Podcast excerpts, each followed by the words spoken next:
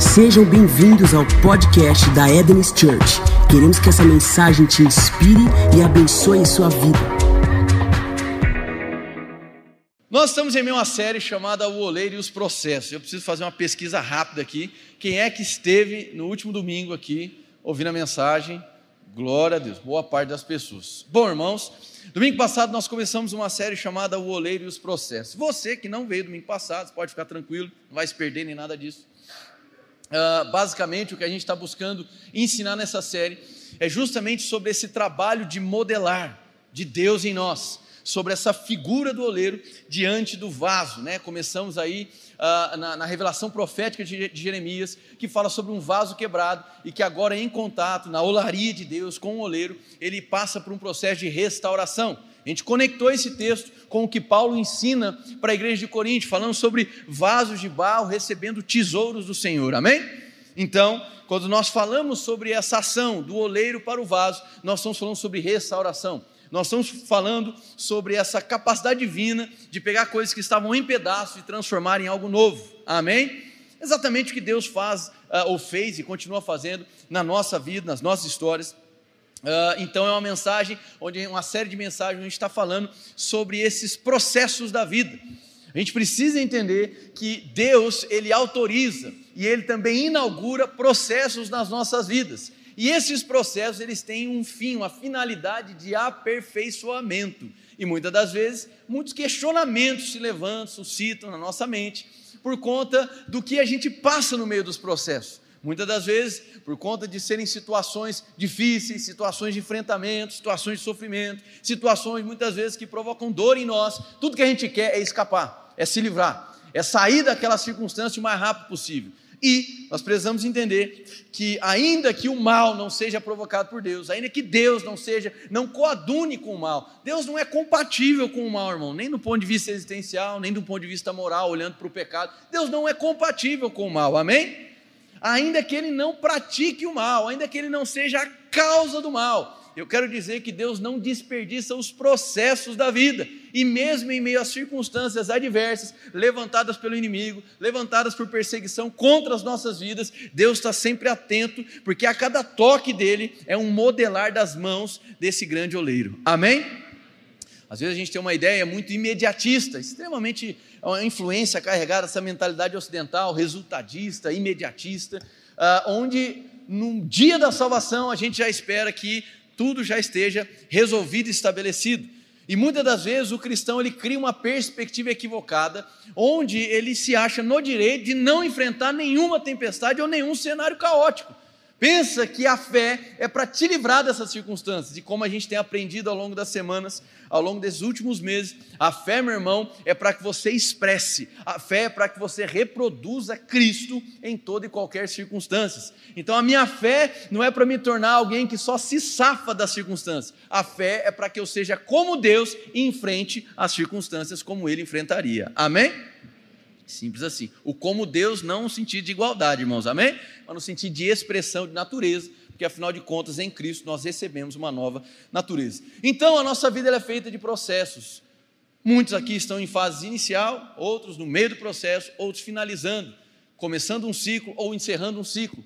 E como a gente disse na primeira parte dessa série de mensagens, quando você não interpreta a estação que você está inserido, quando você não discerne bem a estação que você está inserido, você não consegue exercer autoridade sobre ela. Quando você não consegue interpretar, é, discernir para onde o vento está soprando, sabe o que acontece? Você acaba sendo conduzido pelas circunstâncias, ao invés de ser conduzido pela palavra de Deus. Mas o filho maduro, ele não se move pelo cenário, ele se move pela palavra. Amém?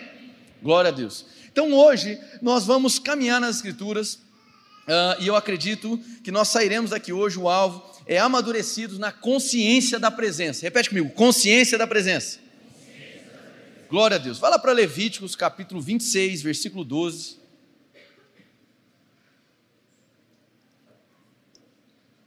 Levíticos, Levítico capítulo 26, versículo 12.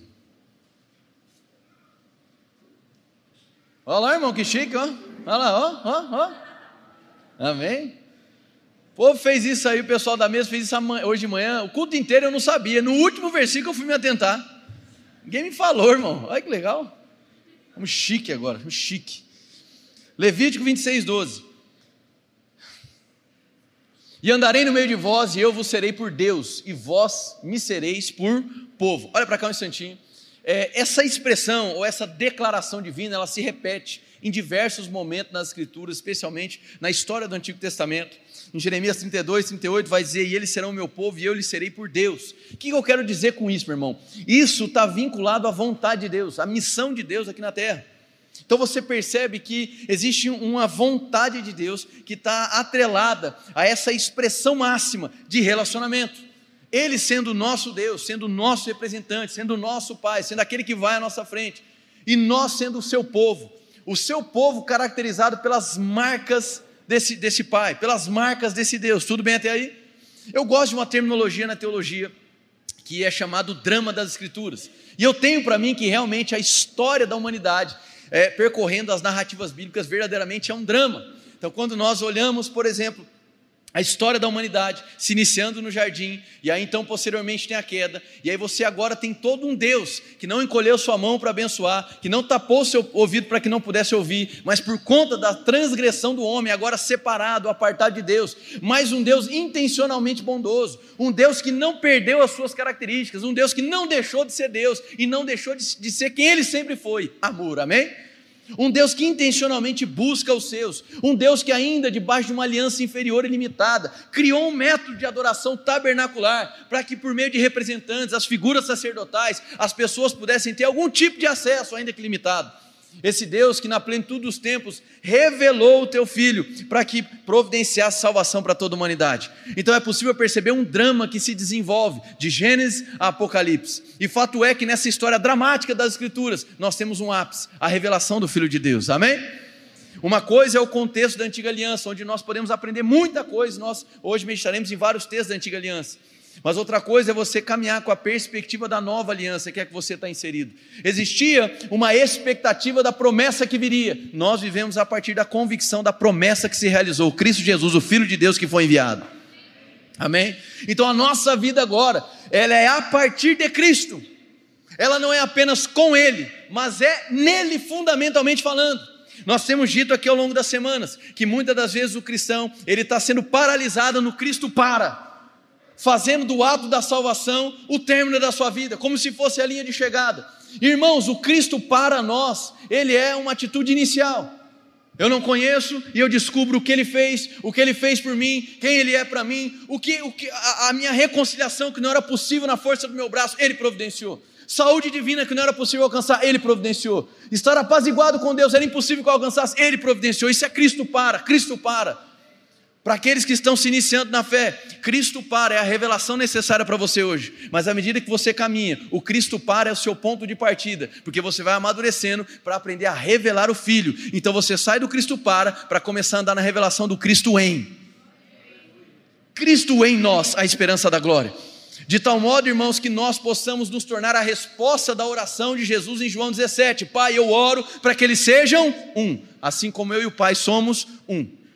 Gênesis capítulo 1, versículo 26, não precisa abrir lá, só vou trazendo aqui para vocês. A palavra de Deus diz da seguinte maneira: façamos, pois, o homem a nossa imagem, conforme semelhança, e domine ele sobre os peixes do mar, sobre as aves do céu, sobre os animais que rastejam.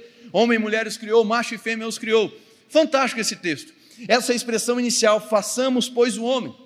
A gente buscar aqui rapidamente no hebraico. Essa é uma expressão que está num tempo verbal conhecido como presente contínuo. Então é um façamos no sentido de que eu fiz e estou fazendo. Vou dizer de novo: façamos, pois, o homem. Eu fiz, estou fazendo. O quem é esse o homem que está sendo formado? Atenção, porque a Bíblia diz: façamos, pois, o homem, e não um homem qualquer. O que eu quero propor para vocês é que esse homem está sendo formado por meio da igreja, Cristo Jesus, o cabeça e o seu corpo. E é por isso que não é possível você caminhar em Cristo distante da revelação da comunhão. Está aqui ou não? Esse homem está sendo feito, para quê? Porque o alvo de Deus é poder, é poder realizar esse cumprimento total dessa promessa. Eu lhes serei por Deus e eles serão o meu povo. Serão os meus representantes e eu os representarei. Esse drama das Escrituras, ele alcança o seu ápice em Cristo Jesus. E agora em Cristo, esse homem que foi formado inicialmente, ele está sendo formado cada vez mais em nós. Porque o alvo de Deus, irmãos, não é que agora você seja o centro da bênção, mas o alvo de Deus é que você agora seja o abençoador que Cristo foi para a sua vida. Amém? Então a gente começa a deslocar no entendimento, não no sentido de deslocamento ruim, mas no sentido de avanço. A gente começa a se deslocar, avançando, amadurecendo, entendendo o que, meu irmão? À medida que eu amadureço, eu passo a absorver a maneira como Cristo pensa, a maneira como ele ora, a maneira como ele fala, a maneira como ele agiria. E aí tudo aquilo que você observa nas Escrituras, que parecia distante de você, agora se torna uma realidade para você. Amém? Os seus atos espirituais não são mais agora consequências de uma imposição religiosa, buscando uma recompensa. Por quê? Porque agora o Cristo que está sendo formado por meio do amadurecimento vai fazer com que você revele uma natureza. Então não é uma troca, não é uma iniciativa religiosa esperando de Deus uma recompensa, é simplesmente a construção de uma consciência saudável que faz com que você coloque para fora o filho que você recebeu. Amém, meus irmãos? Então esse homem está sendo formado, e é vontade de Deus que todo cristão amadureça, irmão, para que ele, uma vez amadurecido, uma vez a, a, aprofundado no entendimento, no conhecimento, ele possa trazer a revelação dessa natureza. Mas posso te dizer uma coisa: muitas das vezes nós estamos colapsando os processos na vida das pessoas. Eu vou dizer isso com toda a cautela do mundo, irmão, e eu, eu, eu, peço que nos próximos minutos você é, não fique tentando recortar a mensagem, amém? Vai ter um começo, meio e fim agora de, do que eu vou te explicar agora, e é importante que você entenda. Você fique atento para você não pegar coisa fora do eixo. Mas eu tenho para mim que a religiosidade, ela tem corrompido o processo de maturidade de muitas pessoas. O que eu quero dizer como religiosidade, irmão? É evidente que a palavra de Deus vai falar sobre a boa religião, santa e imaculada religião, cuidar do, do pobre, do órfão e da viúva, amém? Não estou falando sobre isso. Estou falando da religiosidade, quando você coloca todo tipo de comportamento supostamente espiritual à frente de Cristo para que você tenha acesso a Deus. Então, infelizmente, o que se vê é uma contaminação de uma cultura religiosa, onde a, a suficiência de Cristo já não é mais o suficiente. Então, Jesus Cristo já não basta mais, é Jesus Cristo e mais alguma coisa. Para ser abençoado não basta conhecer a Cristo, é Cristo e mais o dízimo. É Cristo mais oferta. É Cristo mais fazer o curso da igreja. É Cristo mais fazer o curso de não sei o quê. É Cristo você acumular mais aquilo. É Cristo mais isso. É Cristo servir. É Cristo fazer aquilo. Então, enquanto não tiver algo mais, então você não tem acesso. Isso é religiosidade, irmão. Porque o acesso que nós temos ao Pai não é por aquilo que a gente faz, é por aquilo que Cristo fez. Calma, respira. Mas, pastor, aqui não dizima, dizima. Aqui não oferta, oferta. Aqui não tem curso, tem. Mas a gente não faz isso numa expectativa de troca ou de recompensa. Isso não é uma imposição religiosa, é a expressão de uma natureza. E aí você tira todo o peso de todo o ato espiritual, que a obediência é prazerosa, irmão. Aí você não dizia minha oferta com, ai meu Deus do céu, eu vou dar para Deus me dar de volta, eu vou dar para tirar o gafanhoto. Não, se você manifesta a generosidade. Por quê? Porque agora você carrega uma nova natureza. É a expressão de uma natureza. Existe leveza no seu caminhar, existe leveza nas suas expressões, porque você não está numa expectativa de troca com Deus, você simplesmente está colocando para fora quem Ele te tornou em Cristo Jesus. E isso interfere no processo de amadurecimento. Por quê? Porque muitas das vezes os líderes, pastores, meu irmão, eu já me peguei fazendo isso por muito tempo. A gente, na ânsia de querer ajudar, no zelo de querer ajudar as pessoas, a gente idealiza um padrão de comportamento estereotipado, evangélico. E muitas das vezes nós queremos que as pessoas atinjam o quanto antes o comportamento que nos apraz, mas que não necessariamente significa transformação de vida. Nós estamos muitas das vezes colapsando os processos de amadurecimento porque nós estamos tomando a dianteira. Não estamos permitindo que Cristo em seja formado na pessoa, porque em algum momento a igreja deixou de confiar em Cristo, de que Ele é capaz de produzir transformação. Então nós precisamos sair desse quadrado, precisamos sair dessa mentalidade, que ela, meu irmão, ela, ela é terrível. Porque muitas das vezes, na ânsia de querer acertar, nós estamos enquadrando pessoas em comportamentos. Eu digo nós, a igreja como um todo, irmão, amém? Não é a Edens aqui, amém? Como um todo. É uma mentalidade caída, onde através daquilo que eu observo como bom comportamento, eu vou julgar, agora está tudo bem. E às vezes não está, irmão. Às vezes o que se tem é uma imposição comportamental, socialmente aceitável em um meio evangélico, mas não necessariamente transformação de vida. E nós temos que parar com a meninice de achar que manifestação de talento é sinal de fruto. Não é, irmão. Amém? Talento manifestado não significa maturidade. Às vezes não entendemos, puxa, mas aquela pessoa fazia isso, isso e aquilo e agora chutou o balde. Por quê? Criou-se uma mentalidade extremamente é, é, reduzida a nível de crescimento, de que manifestação de talento é sinal de fruto. Não é. Você está aqui ou não? E a palavra de Deus é clara: Cristo não vem, meu irmão, para trazer solução numa área da sua vida, ele vem para te transformar por completo. Amém. E às vezes existe um desespero, uma ânsia de mudar o comportamento das pessoas. Uma mudança de comportamento deve ser um fruto de quem foi transformado e não uma imposição para ser transformado. Então, às vezes, o nosso desejo, mais uma vez o nosso, é como público evangélico em geral, é de, é de ter uma, um prazer dos nossos olhos de ver um comportamento que nós julgamos socialmente aceitável.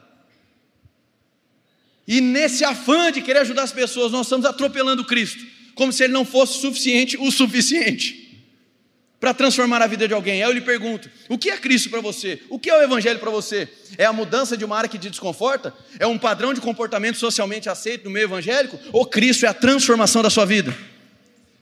Então nós precisamos olhar bem para aquilo que é fruto verdadeiro, irmão, porque o fruto verdadeiro, sabe o que é? É aquela pessoa que andava aprisionado pela maga, agora perdoa. É aquele que era mentiroso e não tem mais pacto com a mentira, agora ele é 100% verdadeiro. É aquele que era indiferente com a dor do próximo e agora ele tem compaixão pelo próximo. E ele não faz nada disso, meu irmão, numa tentativa de recompensa. Ele simplesmente expressa uma nova natureza. Ele não faz a expectativa de ser abençoado. Ele faz porque ele é convicto de que em Cristo ele já foi abençoado. Então não há mentalidade de troca, não há um interesse comercial com Deus, simplesmente a expressão de uma natureza, porque Deus está formando o homem. Você está aqui ou não? E eu entendo, irmão, o desejo de ver a pessoa fazendo tudo bonitinho, direitinho, mas deixa eu dizer uma coisa: como alguém que tem muitas horas de aconselhamentos semanais, muitas horas de aconselhamentos semanais, e eu amo fazer aconselhamento, irmão. Pensa num trem bom, amém? Adoro ouvir a história das pessoas, acho fantástico. A gente poder criar um vínculo afetivo de alguma maneira. Para mim, o evangelho é isso, irmão, amém? A, a igreja cresceu demais, Aí o, o, povo sempre chega para mim e fala, pastor, você precisa diminuir um pouco sua carga de aconselhamento, porque não dá. Mas eu gosto, irmão, amém? Eu gosto, para mim é, é gostoso, para mim faz parte. E eu estou sempre ali sentado nas mesas e ouvindo. Deixa eu dizer uma coisa: uma coisa é uma pessoa chegar, não ter experiência nenhuma com Jesus, e você querer impor um comportamento, porque você agora disse que é certo e errado. E outra coisa é essa pessoa ter sido transformada por Jesus, agora passar por uma inquietação e pedir o seu conselho e instrução para permanecer. É outra coisa. Uma coisa é você estabelecer o que é certo e errado por conta do que você entende, mas não significa que ela passou por transformação. E outra coisa é a pessoa chegar e falar assim: olha, Cristo tem me tocado, mas eu preciso de orientação. O que eu faço a partir daqui? Quem está entendendo a diferença? E às vezes nós nos acostumamos a atropelar Jesus. Meu irmão, calma. Deixa Jesus fazer a obra na vida da pessoa. Parece estranho. Em 2022 a gente tem que falar para você: calma, deixa Jesus trabalhar, meu filho, amém? Porque em algum momento se perdeu o crédito na suficiência de Cristo. E Cristo é suficiente, irmão. Amém? Às vezes a gente fica invocado por conta de um estilo, por conta de um jeito, ou por conta de trejeitos que você ainda não está acostumado. Ah, meu Deus do céu, já não era para estar tá assim, porque a gente criou uma adequação comportamental para que a gente se sinta satisfeito, sem ouvir para sentar a história, sem ouvir, sem, sem ouvir para conhecer a pessoa na mesa, sem ouvir o coração dela. Amém? Direto, irmão, palavras do coração agora. Direto eu vejo é, é, é, cristão desesperado. Pelo amor de Deus, você viu o irmão lá? Falou um palavrão. Irmão, eu não falo palavrão, sei lá, desde quando eu, eu me encontrei com Jesus, amém? Glória a Deus. Mas eu tenho um background de vida, eu tenho um histórico de vida. Cada um tem o seu, irmão. Talvez a palavra torpe para essa pessoa era culturalmente aceito na família dela, era normal. Então ela está passando por um processo. Só que nessa sua ânsia comportamental, você quer o quê? Não, ela tem que se enquadrar rápido. E aí parece que um palavrão de um imaturo na fé chama mais atenção do que a maledicência de alguém que está faz tempo na fé. Estão me entendendo? Sobre isso que eu estou falando. Porque em algum momento a gente está corrompendo os processos. A gente está impedindo as pessoas amadurecerem. Eu vou te dizer, mas pastor, como é que você pode ver isso como alvo? Digo claramente para você. Hebreus capítulo 10 vai dizer da seguinte maneira. Hebreus 8, versículo 10 e 11. Porque essa é a aliança que depois daqueles dias farei com a casa de Israel, diz o Senhor. Porei as minhas leis no seu entendimento e em seu coração as escreverei. E eu lhes serei por Deus e eles me serão por povo. E não ensinará cada um a seu próximo. Nem cada um a seu irmão, dizendo: Conhece o Senhor, porque todos me conhecerão, desde o menor deles até o maior. Sabe o que significa isso? Isso é um alvo de vida, irmão. Chegar à plena revelação do Filho a tal ponto, irmão, que você não vai precisar nem ensinar para ninguém, porque as pessoas conhecerão a Ele. Ah, mas isso é muito distante, irmão. Distante você quer olhar para isso aqui no âmbito natural. Mas no âmbito espiritual você precisa entender que o alvo da igreja é que as pessoas conheçam ao Pai. E nosso papel como líder, como pastor e etc. Chamei nossa aí, viu? Amém? É o teu compromisso lá fora. É de facilitar esse acesso. É de mostrar para as pessoas que você não é melhor do que elas. Amém mas que existe um acesso livre, que elas não precisam assumir um novo comportamento para conhecer a Cristo. Por quê? Porque é conhecendo Cristo que elas terão seu comportamento transformado. Mas não é só o, o, comportamento, é o entendimento, é a mentalidade, é o conteúdo do pensamento, é o coração dela sendo transformado. Então muitas vezes nós estamos negociando para ter um processo que nos apraz, nós queremos ver um comportamento antes da transformação. E com Cristo não é assim que funciona. Então nós precisamos confiar, voltar o crédito em Cristo Jesus. Por quê? Porque para que esse homem seja formado, é necessário que ele reconheça, reverencie a unidade que há em Cristo Jesus. Quem está entendendo? Amém, irmãos? E muitas das vezes as pessoas estão se equivocando no que é a graça de fato, porque a graça não nada mais é do que a habilidade para ser como Cristo. Amém. É habilidade para ser como Ele é, para andar como Ele andou, para se expressar como Ele se expressou. Muitas vezes ignoram a graça como capacitadora de uma jornada, de uma vida em Cristo. E pensam na graça apenas como um removedor de pecado na, no, no, dia da tua salvação. Ela te acompanha, ela te assiste. E a graça ainda pode ser multiplicada. Olha que benção. Amém. Então nós precisamos entender, mas pastor, o que está querendo dizer com isso? Pare de querer controlar as pessoas. Pare de querer manipular as pessoas nos seus conceitos ou nos seus preconceitos. Porque muitas das vezes nós estamos corrompendo o processo de maturidade, porque nós estamos querendo tomar a dianteira. Deixe a pessoa, permita com que a pessoa tenha suas experiências com Cristo, seja tocada por Cristo. Você vai perceber que até o seu conselho vai mudar. Até a maneira como você orienta vai mudar. Por quê? Porque agora é a partir de Cristo. Não é mais uma imposição de alguém que já experimentou. Então você tem que ser como um farol, um sinalizador na vida das pessoas. Não alguém que vai agora estabelecer, ficar impondo um padrão comportamental. Irmão, é evidente, como John Stott diz em um de seus livros, no último que a gente leu recentemente, Discípulo Radical, aquele que diz que recebeu uma nova vida, deve também ter o quê? Um novo estilo de vida. Agora, esse deve que que John Stott utiliza, não é num sentido, irmão, não é no sentido de imposição religiosa, mas de coerência. É de coerência. Quem recebeu Cristo no seu coração, verdadeiramente falando, começa a manifestar o quê? Cristo, irmão. Amém? E muitas das vezes, vou usar John Stott de novo. Muitas das vezes as pessoas pegam, olham para a nação de Israel e falam: está vendo lá? Olha o povo lá no deserto. Deus se revelava para eles, se mostrava coluna de fogo, nuvem de glória, maná caindo, codorniz, mar se abrindo, rio secando. É, o, o negócio era brabo. Tudo isso acontecia, eles viravam os olhos, eles viravam as costas para o Senhor e levantavam bezerros de ouro. No livro Ouça o Espírito, Ouça o Mundo de John Stott, ele vai falar sobre bezerros de ouro da modernidade. Bezerros de ouro da modernidade. E nós precisamos entender que as distrações têm também corrompido os processos de maturidade nas nossas vidas. Quem já ouviu falar de um irmão chamado Irmão Yun, um missionário chinês? Quem já ouviu falar? Algumas pessoas. Depois procura a vida dele. Homem de Deus, irmão muito perseguido, sofreu grande perseguição na China. Grandíssima perseguição, de apanhar, ficar desfigurado. E certa feita ele veio para o Brasil. E passado alguns dias ele chamou esse grupo pastoral, se eu não me engano, no Paraná, e disse: Olha, eu achava que difícil era viver o evangelho na China, mas difícil é viver aqui. Por conta da quantidade de distrações que vocês têm. Falou, ainda que eu estivesse lá, debaixo de grande perseguição, de ofensa, de pancadaria, Lá não tinha a quantidade de distrações que aqui tem. Por quê? Porque muitas vezes nós olhamos para o processo da nação de Israel no deserto e olhamos, meu Deus do céu, que povo, olha só, povo incrédulo, olha o que Deus fez, olha só o que ele fez e o povo virou as costas, foi construir um bezerro de ouro. Irmão, muitas vezes nós estamos adorando bezerros de ouro da modernidade.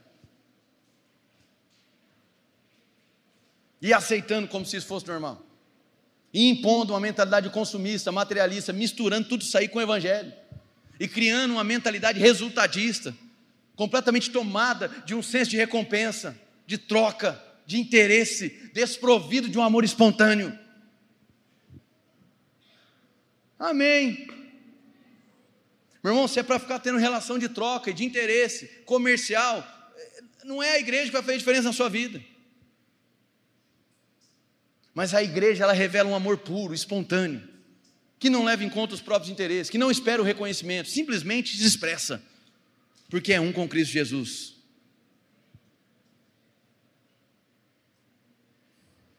Então, da mesma maneira como um processo foi inaugurado na nação de Israel durante o período do deserto, existem processos que Deus inaugura na sua vida, e existem processos autorizados por Deus na sua vida. É importante que se diga novamente para a gente poder avançar agora. É importante que se diga isso. Para cada processo na sua vida, tem circunstâncias desfavoráveis, situações de enfrentamento, tempestades. E às vezes a gente tenta jogar tudo no propósito de Deus. É propósito de Deus, não sei qual é, mas é. E nem sempre é assim, irmão.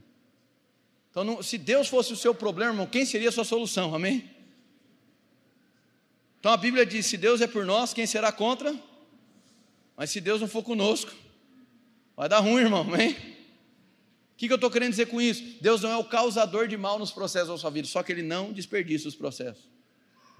Então, ainda que tenham situações que doam, irmão, ainda que tenham situações que o sofrimento é iminente, isso não significa que você deve desistir dos processos. Porque Deus não desperdiça nenhuma etapa, nenhuma fase da sua vida. Mas como que é possível, no meio do processo, eu conseguir conservar maturidade? Como é que é possível, no meio dos processos, eu conseguir me manter firme naquilo que Deus falou? E eu quero dizer para vocês que algo, não quer dizer que é algo exclusivo, mas é um ponto de partida, chama-se consciência da presença.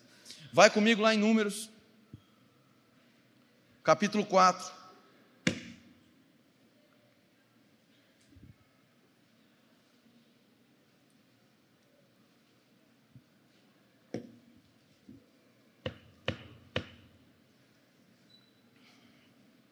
Números capítulo 4, se você chegou lá, diga amém. Deixa eu só explicar o contexto. Números capítulo 4, versículo 1 ao 17, vai falar sobre a responsabilidade dos coatitas. Amém? Quem é esse povo? Aleluia. Vamos lá.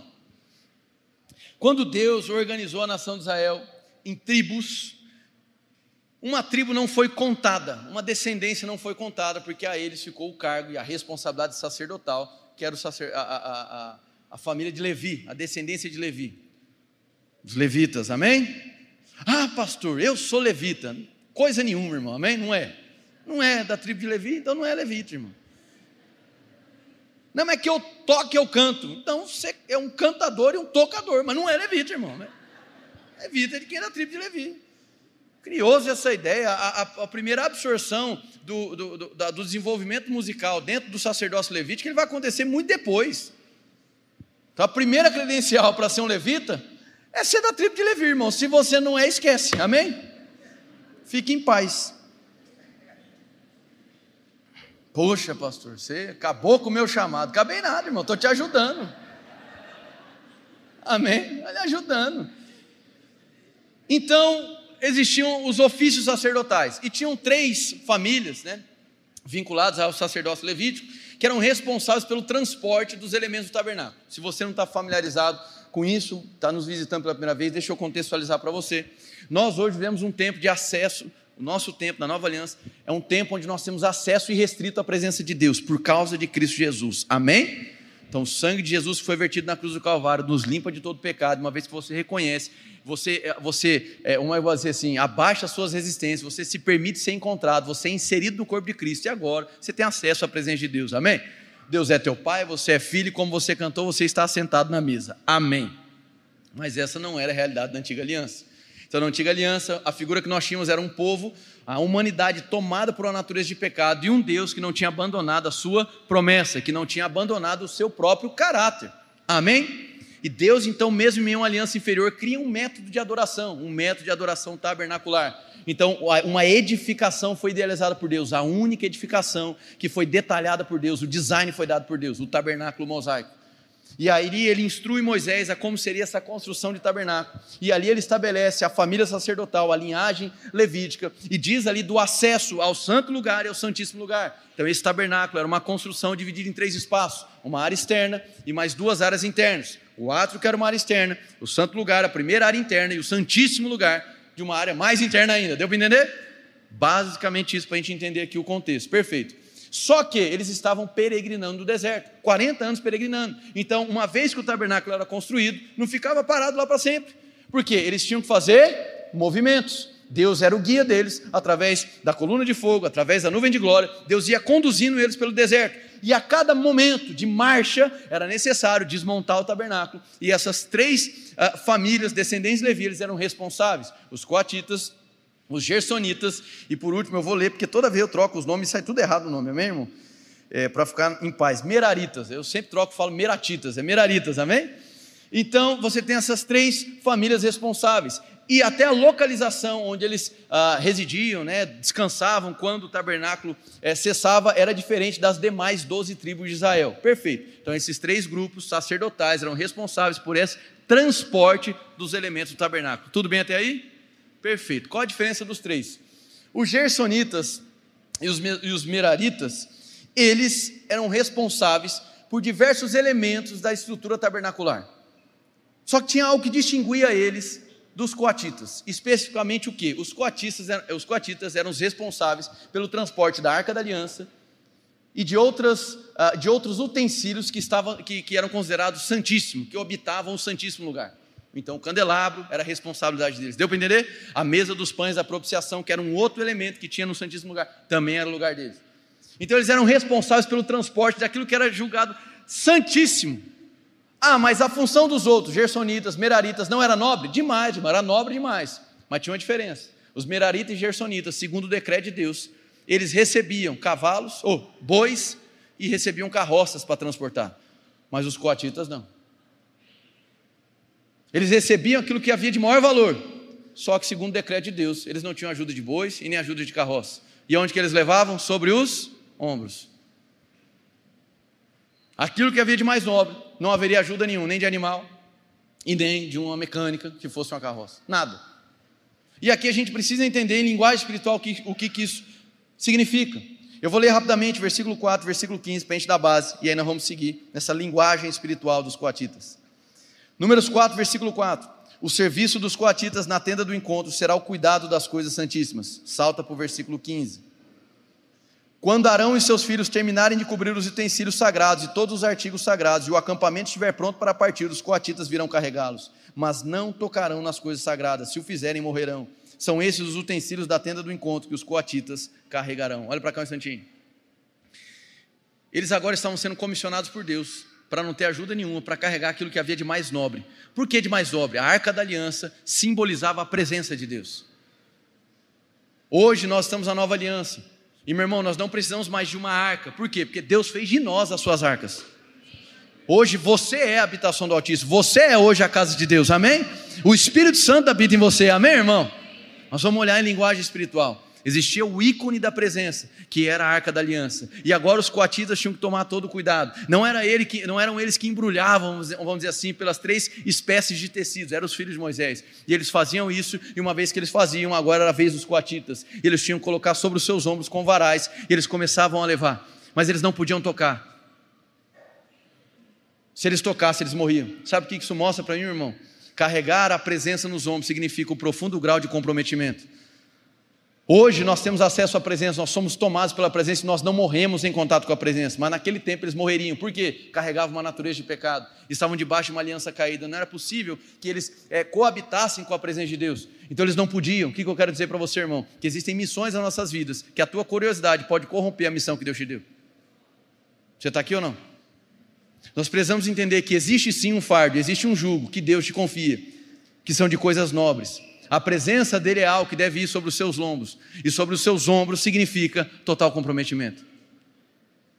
No que diz respeito à consciência da presença, não dá para ser curioso, não dá para ser um oportunista, não dá para você ser irreverente, porque existe um fardo, existe um jugo. Eita, pastor, mas achava que aqui vocês pregavam o evangelho leve. Prega o evangelho leve e verdadeiro, irmão. E Jesus é claro dizendo: olha, toma aqui um jugo e um fardo. Então tem, mas é leve e. Mas tem, amém? Esse pseudo-evangelho que passam para as pessoas desprovido de responsabilidade é uma mentira, irmão. Porque o que é maduro, ele acumula, não no sentido de peso, mas de aumentar a abrangência de responsabilidades. Não faz sentido em um crescimento nem natural nem espiritual, uma pessoa, à medida que cresce, não angariar para si responsabilidades. Você está aqui, irmão? Então existe uma santa responsabilidade: carregar a presença, carregar aquilo que há de valor. Deixa eu dizer uma coisa: a presença de Deus, no que diz respeito à nossa consciência, deve significar como carregar algo de valor nos ombros, porque isso precisa da nossa total dedicação, do nosso total comprometimento, não precisa da nossa curiosidade. Uma distração no percurso dessa missão poderia comprometer todo aquele processo de cumprimento da vontade de Deus. Deixa eu te dizer uma coisa: eu creio que é tempo de Deus levantar uma geração de coatitas.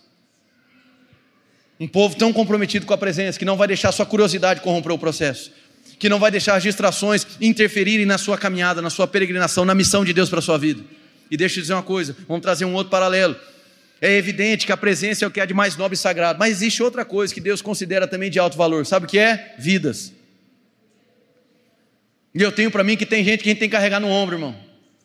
A gente vive uma sociedade tão maluca, irmão, mas tão, tão, tão absurda, esquizofrênica, que hoje o povo brada, bate no peito e fica gritando coisa do tipo assim: vai cuidar da sua vida. Irmão, pensa se Jesus entrasse nessa mesma perspectiva. Então, desculpa, irmão, se esse é o evangelho que estão te ensinando, vá cuidar da sua vida. Você não vai aprender isso aqui, porque aqui você vai aprender, se responsabilize pela vida do próximo. O cuidar da vida, irmão, não é um aval para você virar mexeriqueiro, fofoqueiro, não é isso, irmão. Mas nós temos a missão de cuidar da vida do próximo, sim. Nós temos a missão de nos entregar sacrificialmente pelo próximo, sim. Essa é a vontade de Deus para nós, irmãos. Por quê? Porque ainda que nós não merecêssemos, Cristo foi lá e se entregou por nós. Ele se importou conosco, ele quis cuidar da sua vida. Então, que conversa é essa, irmão? Entrando nas igrejas, ah, cuidar da sua vida. O povo grita, brada, aposta, acha divertido, irmão, acho que é legal. Porque é um evangelho descompromissado da comunhão, é um pseudo-evangelho, irmão, isso é uma mentira, fazendo com que as pessoas vivam cada vez mais isoladas. Existe vida na comunhão, irmão, e a comunhão extrapola o próprio auditório, ele vai além, mas existe um propósito na comunhão, irmão. Você precisa entender o que está sobre os seus ombros hoje. Talvez você está lá todo dia no seu trabalho, pelo amor de Deus, meu chefe é chato. Talvez ele seja o fardo que você tem que levar. Vai, dá glória a Deus agora, irmão. Vai lá. Você não está animado? Amém. É, pastor, vou te levar lá. Leva nada, irmão. É você que é para ser a resposta lá. Estou dizendo que eu não visito, posso até visitar, mas você precisa entender que você deve se responsabilizar pelo povo que Deus confiou. Você está lá um ano, dois anos, três anos, cinco meses, não interessa, no mesmo lugar, trabalhando no mesmo canto, para ficar distraído, curioso e reclamando. Que tal você começar a olhar para o povo que Deus te deu como um encargo? Leve e suave, mas é um encargo você vai se responsabilizar. Uma igreja que é produtora de transformação na sociedade é uma igreja que se responsabiliza do próximo, porque entende que, da mesma maneira que Jesus, quando atingiu a maioridade do costume judaico, 12, 13 anos, disse: Eu estou aqui para cuidar dos negócios do meu pai. Qual era o negócio do pai? Vida, irmão. Então, à medida que eu amadureço no Evangelho, eu vou me tornando mais responsivo a Deus e responsável pelo próximo de tal modo que eu não sou mais menino levado de um, de um lado para o outro por qualquer vento de doutrina, de tal maneira que eu não fico só esperando que o pastor faça alguma coisa, por quê? Porque eu me torno responsável pelo povo que Deus me confiou. Eu não espero o domingo da igreja para dizer agora chegou meu povo, não, é o dia a dia, é aquele, ah, mas ele está me perseguindo, que bom irmão, é que benção, perseguição é promessa. Que tal começar a encarar de outra maneira? Nós nos acostumamos com mentalidade escapista quer sempre escapar. A fé não é para você uh, vencer no sentido de enfrentamento, é para você se safar. Então, no fim, parece que o povo quer virar um monte de safado, irmão. Só quer se safar. A fé não é para você ficar se safando, você ficar se livrando. É fé, a fé é para que reproduza em você o mesmo caráter de Cristo, para que você enfrente toda e qualquer circunstância. Talvez você está na fase do urso, talvez você está na fase do leão, daqui a pouco você está na do gigante, talvez agora é a fase do reinado. Eu não sei em qual fase você está, mas não corrompa os processos de Deus. O que é que está sobre os seus ombros hoje? Meu irmão, pode dizer uma coisa: se não houver consciência da presença, você pode até estar tá fazendo um monte de coisa certa, mas na direção errada. Eu disse aqui semana passada, o povo ficou meio bugado na cabeça, mas eu vou falar de novo. Deixa eu te fazer uma pergunta rápida. Usar droga é certo ou errado, irmão? Irmãos, vamos lá. Em nome de Jesus. Errado. Certo? Errado. Comprar droga do traficante, não pagar o traficante. E pagar ele, é certo ou não? Então você pode estar em dia com o traficante, você está certinho, irmão, mas na direção errada. E tem gente que está assim, um acumular de coisa certa na direção errada. Aí quer, diante de Deus, apresentar uma montoeira de coisa certa e cobrar de Deus uma resposta. Me dá minha bênção. Percebe como virou uma bagunça? A perspectiva evangélica. Por quê? Aí eu vou acumulando coisa certa e eu imploro para Deus uma recompensa, porque o meu comportamento é cheio de coisa certa, irmão. Às vezes você está fazendo um monte de coisa certa na direção errada. E sabe o que é que te traz para o prumo? O que é que te coloca na direção certa? Consciência da presença. A consciência da presença o reconhecimento de que existe um encargo, o reconhecimento de que existe um fardo, de que existe um jugo, mas não é pesado, irmão, ele é leve. É o compartilhamento de Deus na responsabilidade de condução do povo. Meu irmão, toda responsabilidade que vem do alto não é peso, é um sinal de que Deus te confia e te capacita para cumprir essa missão. Amém? Então você tem que reavaliar. Um monte de coisa certa na direção errada. Vale de nada, irmão. Desculpa. Mas a consciência da presença é o que vai te conduzir na direção certa. Como o autor de Eclesiastes diz: o dinheiro é resposta para tudo, mas não é direção para a sua vida. Pode ser resposta com toda certeza, irmão, para uma pancada de coisa na sua vida, mas não é direção. E tem muita gente que está em busca de dinheiro por conta de respostas que precisa, mas quando receber a resposta por meio do dinheiro, vai descobrir que mesmo tendo dinheiro não tem direção. Aí vem a lástima, aí vem a desgraça, o sentimento ruim, de vazio. Por quê? Correu atrás do vento. Correu atrás do que perece. Então você tem muitas coisas na vida que é resposta, como diria o autor de Eclesiastes, ainda que dentro de um gênero cínico de sabedoria. Mas só a presença é direção para a sua vida. A consciência da presença vai gerar em você a consciência do encargo que lhe foi confiado. O que é que está sobre os seus ombros hoje? O processo que você está encarando hoje. Quem é que está sobre os seus ombros? Vamos olhar nessas duas vias: a presença, amém? Total comprometimento, total responsabilidade, sem distrações, sem curiosidade. Por que sem curiosidade, irmão? Curiosidade, deixa eu fazer um parênteses aqui, é uma virtude de um líder, amém? Um líder curioso, é uma virtude de um líder. Eu concordo com o reverendo Miles Monroe quando ele diz isso, eu concordo. É uma virtude de um líder, um líder perspicaz. Ele busca encontrar caminhos que ninguém conhece ainda, amém? Isso é uma virtude de liderança, tudo bem? Amém? Ponto. Eu estou falando a curiosidade no sentido de querer ter resposta e garantia de futuro. Que é o que se transformou na nossa sociedade. A gente quer garantias e garantias, todas as respostas para poder dar um passo. Irmão, com Jesus não é assim. Amém. Com Jesus você tem a direção, aí você vai colocando o pé. Não há como, nos processos da vida, você eliminar o elemento do mistério. Repete comigo, é mistério, aleluia. Amém. O povo que é pentecostal já sentiu mais vontade agora na casa. Amém?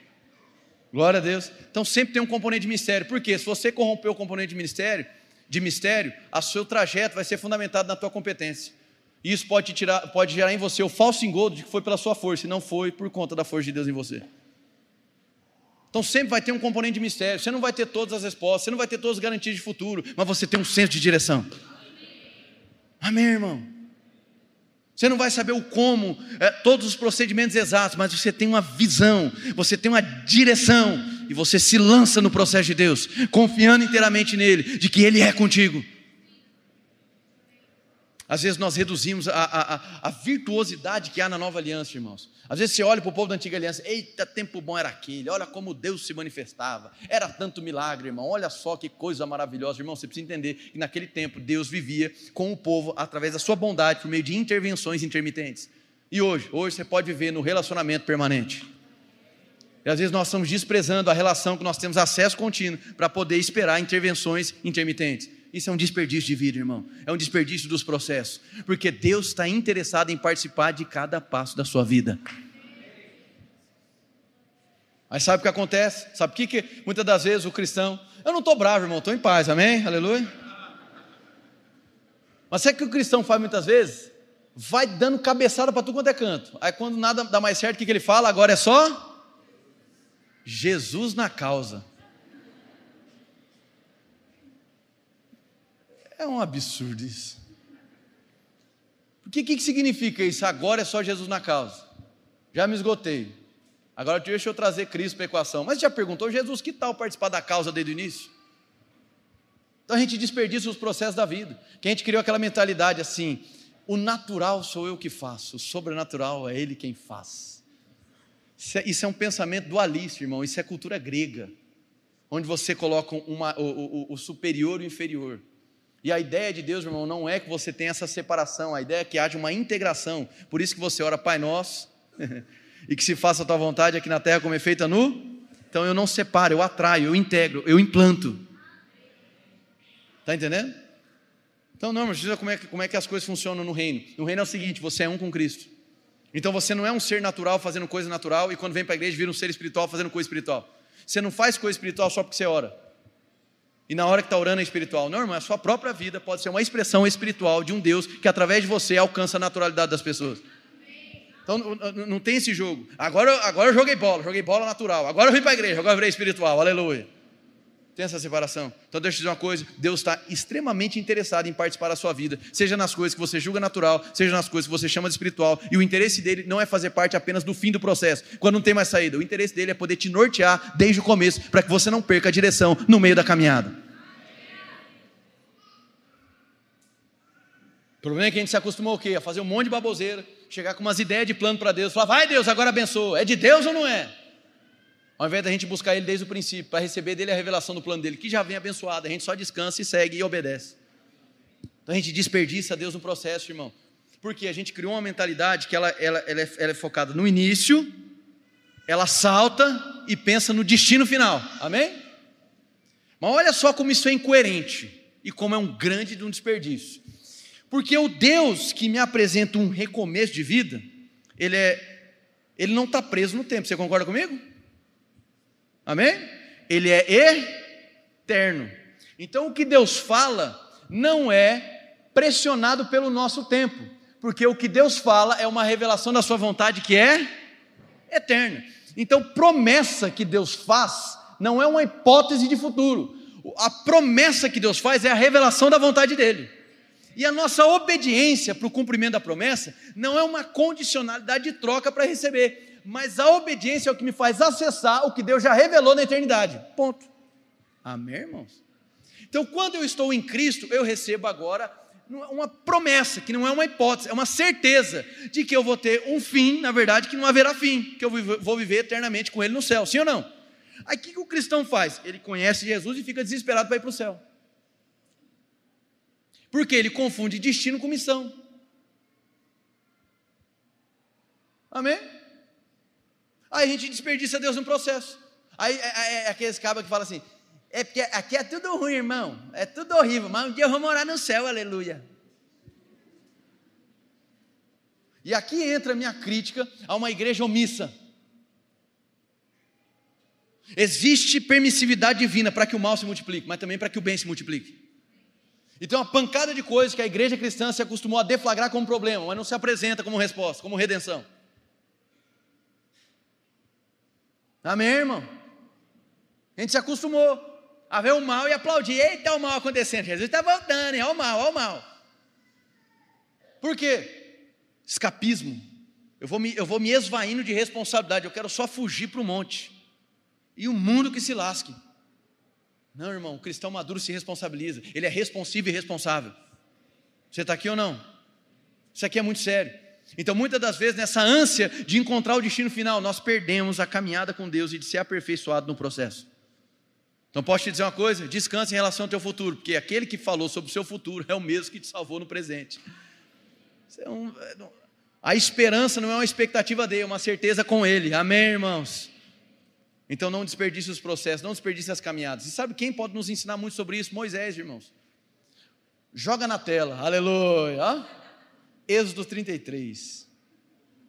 Agora eu vou me achar com a tecnologia, irmão. Êxodo 33, versículo 15.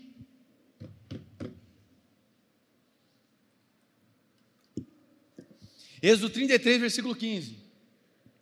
Então lhe disse, esse lhe disse aqui é Moisés, tá, irmão? Moisés lhe declarou em algumas versões: Se tua presença não fores conosco, não nos faça subir daqui.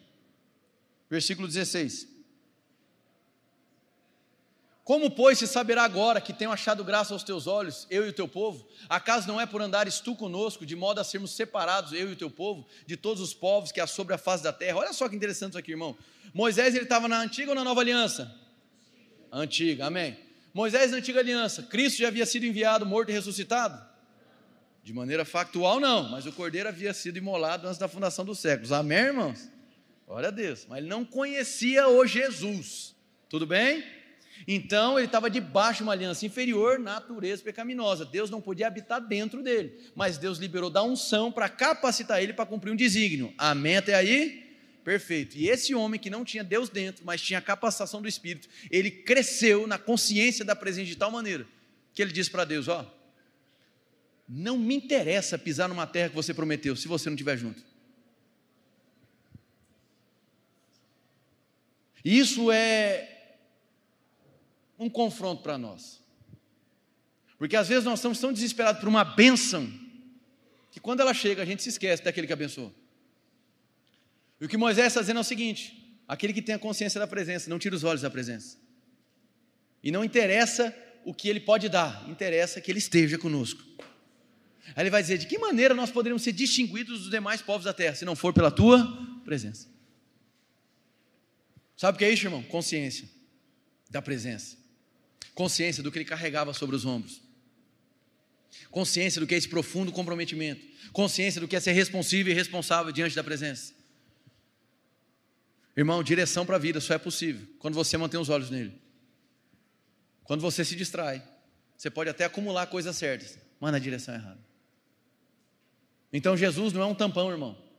Caminhar com Deus não é só para trazer conforto na área que desconfortável. A caminhada com Jesus é para produzir transformação na sua vida. E aquele que peca não peca mais. E aquele que era mentiroso não mente mais. E aquele que era rancoroso agora perdoa. Aquele que era cheio de ranço agora se alegra. Aleluia.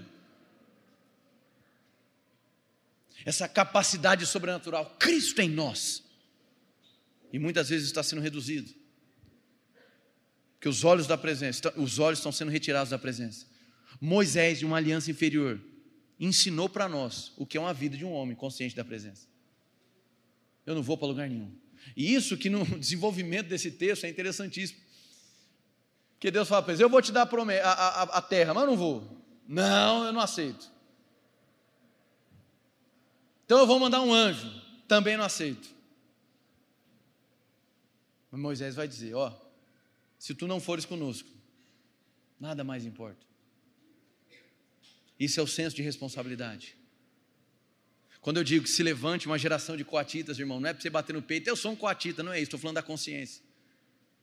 É para você atingir esse, essa maturidade e dizer assim: eu tenho um senso de missão, eu tenho um senso de propósito. A distração não vai corromper o meu processo.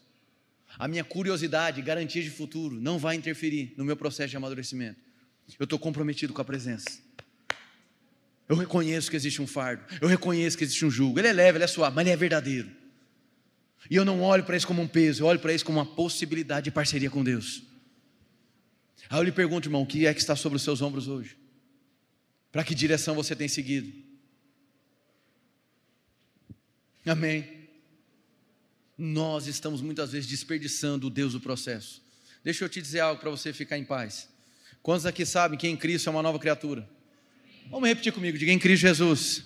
Eu sou uma nova criatura. Diga hoje habita em mim justiça, paz, alegria. Diga eu nasci para reinar.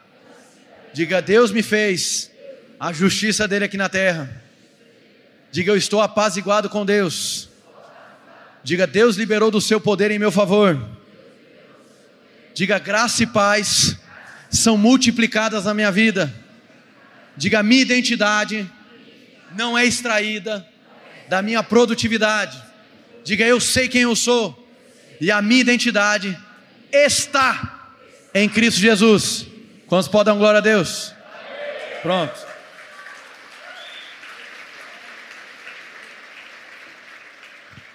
Esse é quem você é. Isso é quem você é. Em Cristo Jesus. E agora, para você não ser alguém que só quer colocar Jesus no final da causa, agora você começa a se mover consciente da presença. é a partir de Cristo. Então, ao invés de você esperar a opinião, a direção, a influência de Cristo no final da história, quando já tudo foi para o ar, eu brinco, eu falo que às vezes tem gente que chega no, no gabinete e fala assim, pastor, eu quero um aconselhamento. Aí começa a contar, irmão, não é um aconselhamento, é que é um livramento, irmão. Que o conselho era antes, também já foi tudo, já, irmão. Você precisa de uma intervenção divina, a salvação é miraculosa. Brincadeiras à parte, irmão. Se eu falar isso, vai reduzir 80% da carga de aconselhamento, amém? Mas brincadeiras à parte, a gente precisa entender e precisa aprender a trazer Deus para o começo do processo.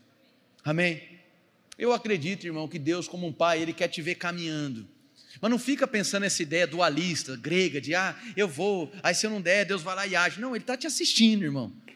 Ele quer ver você se desenvolvendo. Ele, muitas coisas Ele não vai fazer por você, mas é por causa dele que você dá conta de fazer. Então ele, não está alheio ao processo, ele está te acompanhando no processo, seja no mais alto monte, seja no mais baixo vale, ele é contigo, irmão.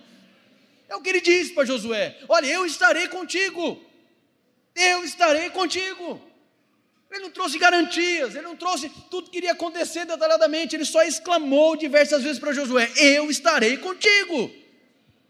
E às vezes nós, nós negociamos, nós queremos mais garantias do futuro do que a convicção de que Ele é conosco. Amém, irmãos? Para onde você está indo? Deixa eu te dizer uma coisa: essa série ela vem queimando meu coração para compartilhar com a igreja. Sabe por quê? Porque às vezes nós estamos vivendo por aí sem causa alguma. Qual é a causa que queima no seu coração? Deixa eu compartilhar algo. Hoje de manhã eu compartilhei e eu fiquei pensando, rapaz, será que eu devia ter falado isso? Mas eu vou falar de novo, aleluia, amém? Ah, foi uma vez, está gravado, fala de novo. A gente está nesse processo agora, né, de, de, de, começo, de discussão da nossa casa de, de acolhimento institucional. Um abrigo, irmão, amém, para órfãos.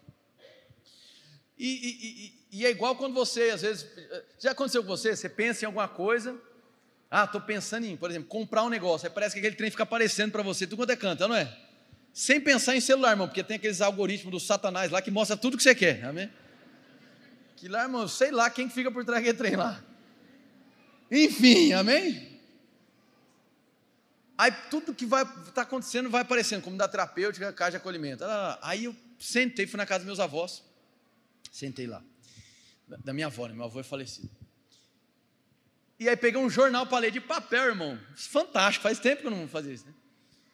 Aí estava lá, peguei, não peguei capa do jornal daqui do estado. O que estava falando? Quantidade de crianças institucionalizadas hoje. Mais de 600 crianças institucionalizadas hoje, e não sei, cento e poucas lá para a fila de adoção. Aí na minha puerilidade, ok, de resolução de questões, me veio assim, uai, 600? Bom, lá na igreja tem umas duas mil pessoas, eu tenho mais uns pastores amigos meus que tem uma igreja mais nesse tamanho, se juntar todo mundo direitinho, ah, resolve o problema.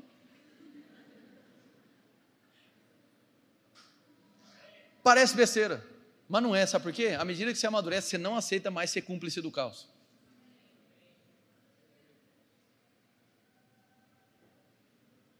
Amém, irmão? Que a gente se acostumou a assistir o mal se multiplicando, sendo que existe permissividade e capacidade divina para que o bem se multiplique. Existe um mandato cultural que foi lançado para nós: cultivar e guardar. Eu vou guardar o jardim, mas eu também vou cultivar. Tem coisas que eu preservo, tem coisas que eu multiplico. Então a igreja, corpo, amadurece quando a gente migra da posição de deflagradores do caos para nos apresentarmos como redentores.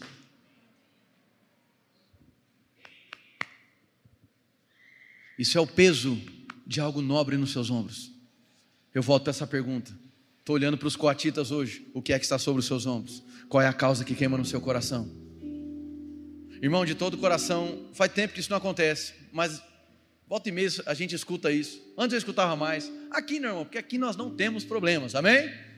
Comunidade linda, perfeita, maravilhosa. Mas já escutei muito, tipo assim: olha, pastor, é, o meu desejo é apenas sentar e assistir o culto. Eu quero apenas assistir. Não quero comprometimento, não quero participar de nada. Amém.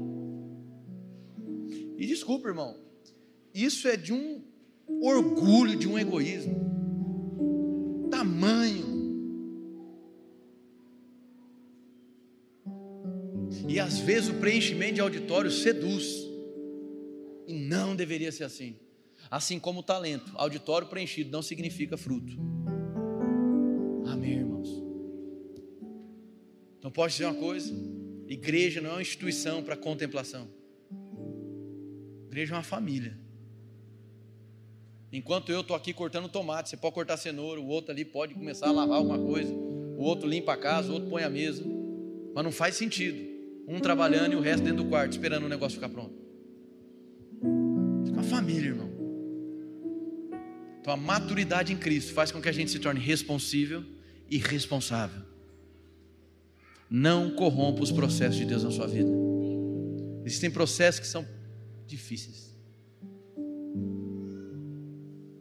Difíceis, irmãos.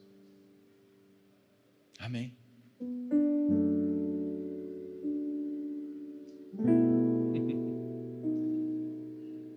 E você vai começando a perceber que a sua mensagem se torna um elemento de confronto. Amém ou não? Quando perceberam que na nossa igreja a gente começou a falar muito sobre partir o pão? Sim ou não? Sobre compartilhar. Deixa eu contar um caos que aconteceu hoje pela manhã. Amém? Eu vou destoar um pouquinho da música que tá, né, bonita, aquele negócio. Hoje pela manhã eu estava vindo para a igreja. A hora que eu estava saindo, eu tinha um aconselhamento. É a Camila, amor, pelo amor de Deus. Inclusive, Camila está aqui, gente. Que benção, ó. É, é, não olha muito, não. Aleluia, amém. Depois você vem aqui para dar um oi para ela. Ela amor, pelo amor de Deus, não tem comida em casa. E mulher com fome, quem conhece? Aleluia. Isso é a prova, Jesus. Falei, não, eu vou comprar esse negócio. Fui lá na padaria, que era do lado lá. Cheguei na padaria, tava na fila, irmão. Apenas umas três pessoas na fila, foi, pegou pão, pegou, mas chegou minha vez. Na hora chegou minha vez, tinha mais gente atrás. E tinha cinco, três pães. Ela tinha pedido cinco. Falei, lascou. Que a mensagem veio, né? A mensagem você prega, a mensagem de confronto. Falei, aí eu peguei um pão, peguei o segundo, não aguentei. Falei, irmão, vamos dividir.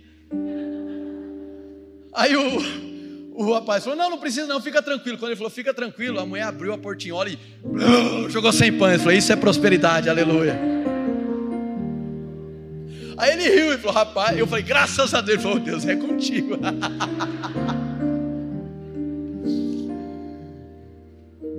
que a mensagem que você dá crédito, à medida que você amadurece, você não consegue mais voltar. Você não consegue mais ficar alheio, você não consegue mais ser cúmplice do caos. E a indiferença é um caos, irmão. Para a gente parar de sentar na mesa pensando só em comer. Tem que começar a crescer no compartilhamento. Isso é sinal de quem é maduro, irmão. Amém?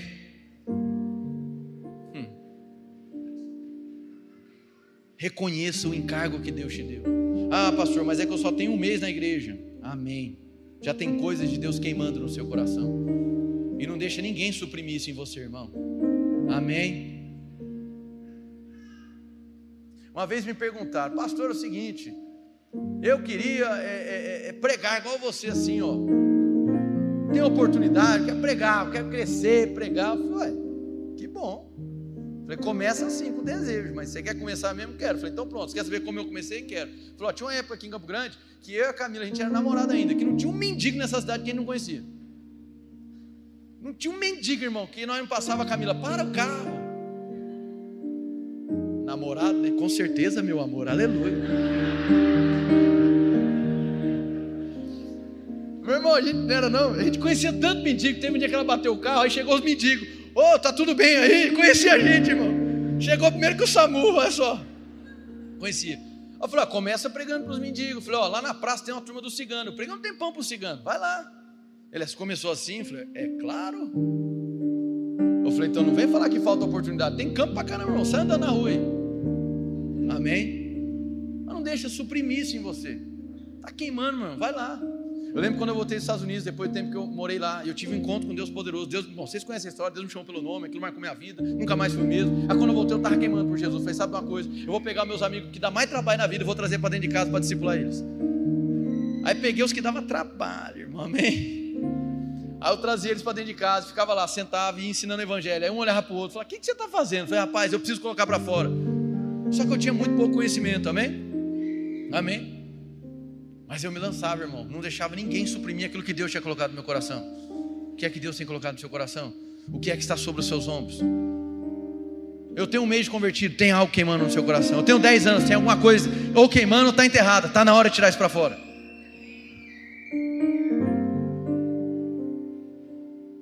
Não desperdice os processos. Se você sabe quem você é, não fique vivendo na expectativa do céu, porque você não foi chamado para ficar pensando em como vai ser no céu, você foi chamado para trazer o céu para a terra. Essa é a tua missão. Glória a Deus. Eu tenho um último texto para falar agora. Vai lá para Salmos, capítulo 27, e nós vamos encerrar aqui. Salmos 27. Você está aprendendo alguma coisa hoje, irmão? Graças a Deus. Salmos 27. Eu vou ler do versículo 1 ao 14, tudo bem? E a gente encerra.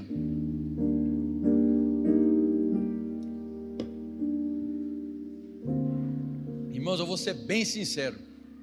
Eu já sou apaixonado por pregar aqui na nossa comunidade, que a gente fica até mal acostumado, amém? Mas já tem alguns meses, irmão, que assim, a, a, a, é o processo de amadurecimento, a maneira como a igreja tem recebido, não é a questão da aceitação, mas a fome, ela está diferente, irmão, amém? Pensa no negócio bom, dá vontade de pregar umas quatro horas seguidas. Salmos 27, versículo 1, ninguém falou amém, aleluia, vamos lá. Salmos 27, versículo 1. Já está lá. O Senhor é a minha luz e a minha salvação, de quem terei medo? O Senhor é o meu forte refúgio, de quem terei medo? Olha para cá um instantinho. Essa ordem desse salmo, davídico ou davínico, como queira, ela é pedagógica para nós. Porque olha só isso aqui. Primeiro ele exclama a convicção e depois ele levanta uma interrogação, não sobre o que ele falou, amém? Ele faz uma pergunta retórica. Então, primeiro ele vai dizer o que? O Senhor é a minha, joga lá, joga lá, deixa lá pra gente. O Senhor é a minha luz, diga a minha luz, e a minha salvação. Uma coisa é você falar assim, tenho medo. Outra coisa é você falar assim, o Senhor é minha luz, Ele é minha salvação, Ele é meu abrigo. Do que, que eu vou ter medo? Quem entendeu? Então a ordem é pedagógica de maneira poética, Ele está nos ensinando. Seja convicto de quem Ele é na sua vida. E a partir daí você enfrenta tudo que tiver ao seu redor. Deu para entender ou não? Então é a partir para nós de Cristo. É a partir da presença. Se eu mantenho os meus olhos na presença, se eu construo uma consciência da presença, o que se levanta, o que vem contra, eu não ignoro, mas eu enfrento a partir da convicção da presença. Essa ordem é pedagógica. Ele está dizendo assim: Eu sei que Ele é comigo, então do que eu vou ter medo? Às vezes você está numa ordem invertida. Você se acostumou a ser levado pelo medo e desesperado por Deus. Irmão, você não precisa viver desesperado. Você não está imune aos enfrentamentos, imune às tempestades. Mas não precisa viver desesperado, irmão. Ansioso. Não precisa. Mas tem que partir das convicções. Tem que partir das certezas de quem Ele é. Glória a Deus. Quando homens maus avançarem contra mim para destruir-me, eles, meus inimigos e meus adversários, é que tropeçarão e cairão. Ainda que um exército se acampe contra mim, meu coração não temerá. Ainda que se declare guerra contra mim, mesmo assim estarei confiante. Olha para cá, meu irmão. O que ele está querendo dizer? Ele poderia simplesmente falar assim: quando um exército se levantar, pelo amor de Deus, me tira daqui.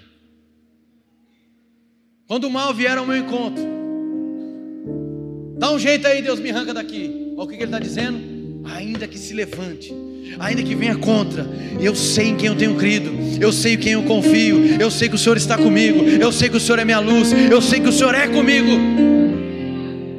Então não é uma mentalidade escapista, porque a fé não é para você ter, a fé é para você revelar quem você é. Amém, irmão. Aí ele vai seguir. Uma coisa eu vou pedir ao Senhor.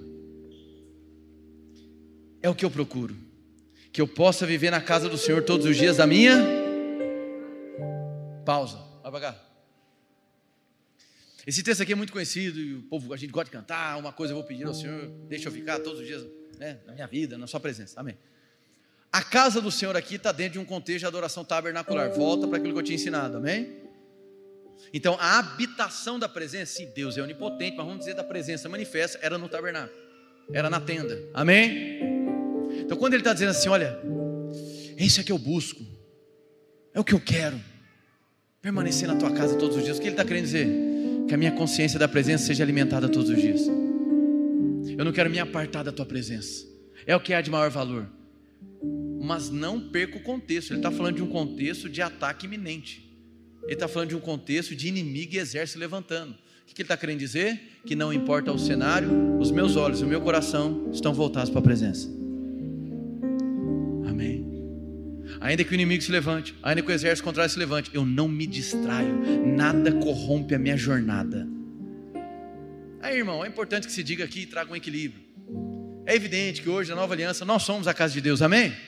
Você é a casa de Deus, a habitação da presença, graças a Deus por isso. Mas também, irmão, não, não, não seja também aquelas pessoas meio insuportáveis. Que o irmão fala assim: onde você vai hoje? Eu vou para a casa de Deus. A casa de Deus sou eu, não fala assim, aquilo apenas um prédio. Não fala isso, irmão, amém? Não problema nenhum, irmão, chamar a igreja de a casa de Deus. Tudo bem ou não? Amém. Se não for de Deus, vai ser de quem, irmão? Aleluia. É dele mesmo. Melhor chamar, dizer que é dele, amém? Mas na nova aliança nós somos a casa dele, graças a Deus. Então isso é uma expressão de reverência. Uma coisa eu peço, uma coisa. Poderia pedir qualquer uma, mas Davi está dizendo: uma coisa eu peço, e é isso que eu procuro.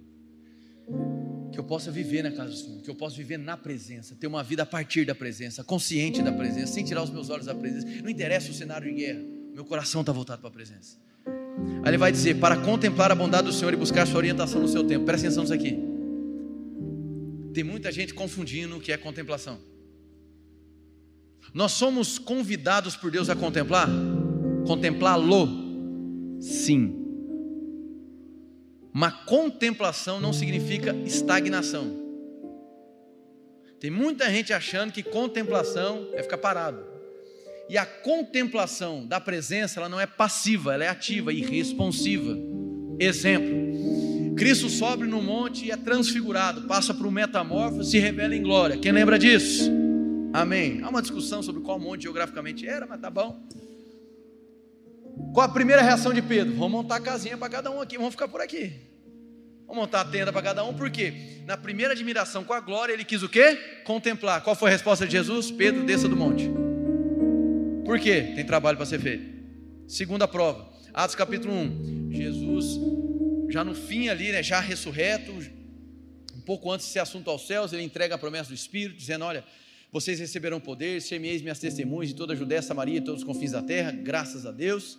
Aí ele pega e é assunto. Aí quando ele é assunto aos céus, os discípulos começam o quê? Olhar para cima, eles ficam admirados. Aí Deus envia um anjo, dois anjos, enfim, e diz para ele: Por que vocês olham para cima? Quem está me entendendo? Então a contemplação para nós não é uma posição de estagnação. A contemplação para nós é um estado de reverência contínuo. Vou falar de novo. É é, é, é, é, contemplação, nós somos chamados para contemplá-lo. Por quê? Buscar a face. A mesma palavra para presença no hebraico é a palavra para face. Então, contemplar a sua face alimenta em nós a consciência da presença. Mas não é uma contemplação passiva que me deixa estagnado.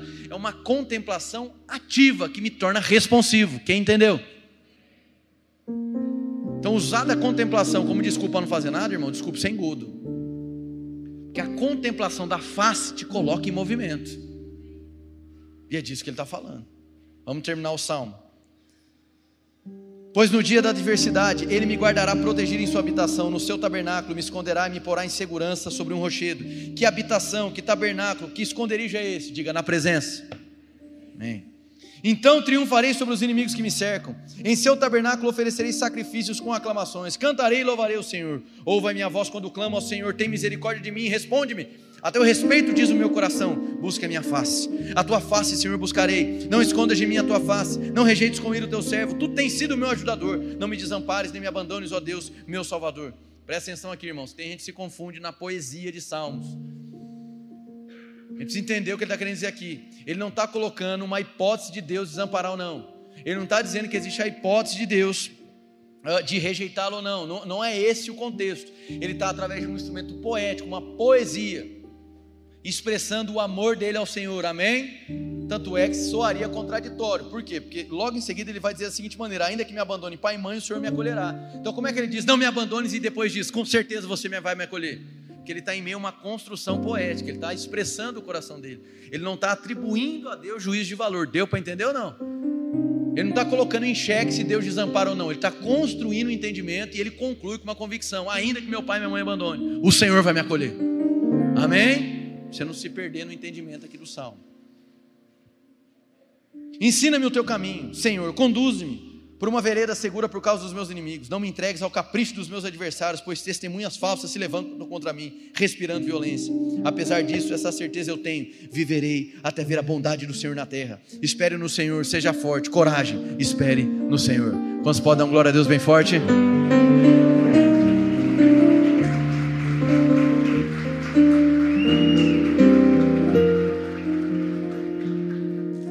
Vamos ficar de pé, meu povo.